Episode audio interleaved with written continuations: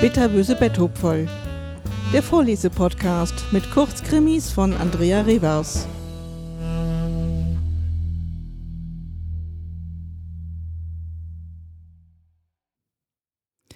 Männer sind wie Unkraut.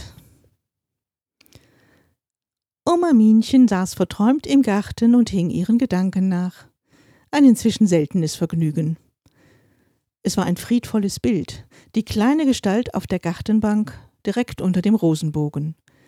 Die New Dawn blühte in voller Pracht und verströmte einen leichten Duft nach Äpfeln. Oma Minchen rührte gedankenverloren in einem Eimer.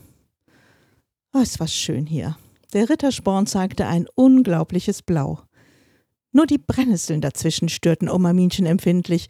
Brennnesseln erinnerten sie immer an ihren ersten Mann Wilfried. Der war auch wie eine Brennnessel, groß, aber ansonsten unscheinbar, und wenn man ihm zu nahe kam, konnte er gnadenlos zuschlagen.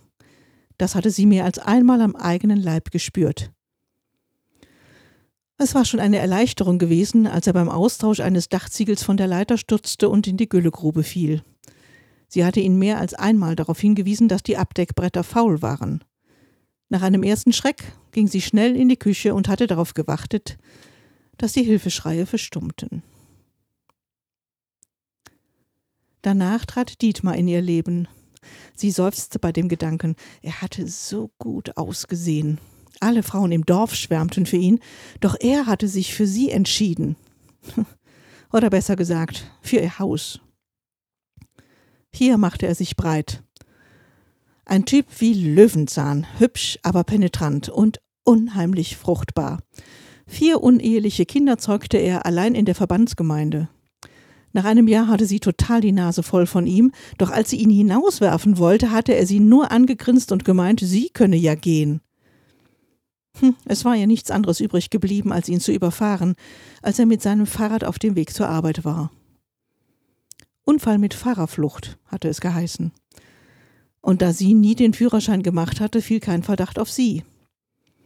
Wer hätte gedacht, dass der alte Trecker von Wilfried, der seit Jahren unbenutzt in der Scheune stand, ihr noch so gute Dienste leisten könnte. Der Polizist war übrigens sehr nett gewesen und hatte sie in ihrem schweren Verlust getröstet.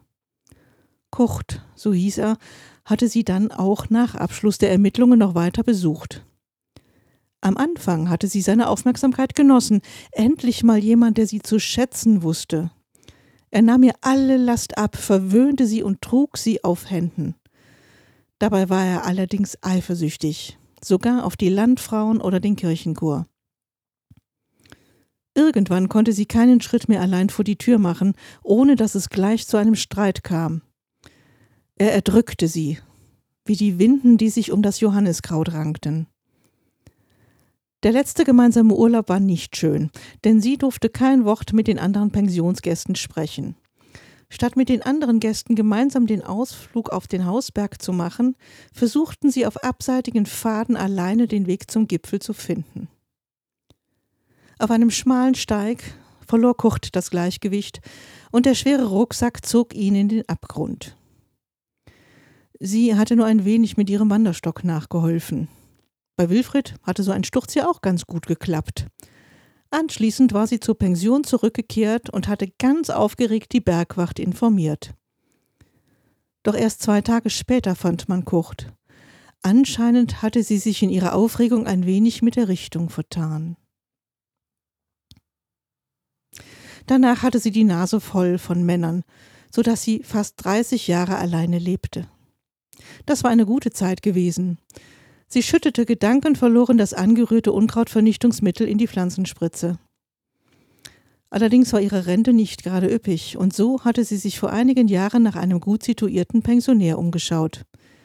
Sie fand ihn in dem ehemaligen Lehrer Hans. Er war vor zwei Jahren bei ihr eingezogen und nervte sie seit dieser Zeit mit seiner Anwesenheit. Er war längst nicht so erdrückend wie die Winde Kucht und deutlich liebevoller als Brennnessel oder Löwenzahn, aber er war immer da. Wie eine Klette. Sie blickte nachdenklich auf den Rest des Pflanzenschutzmittels in ihrem Eimer. Als Witwe fühlte sie sich einfach wohler. Und die Witwe in Pension war wirklich nicht übel. es würde sich schon eine Gelegenheit finden.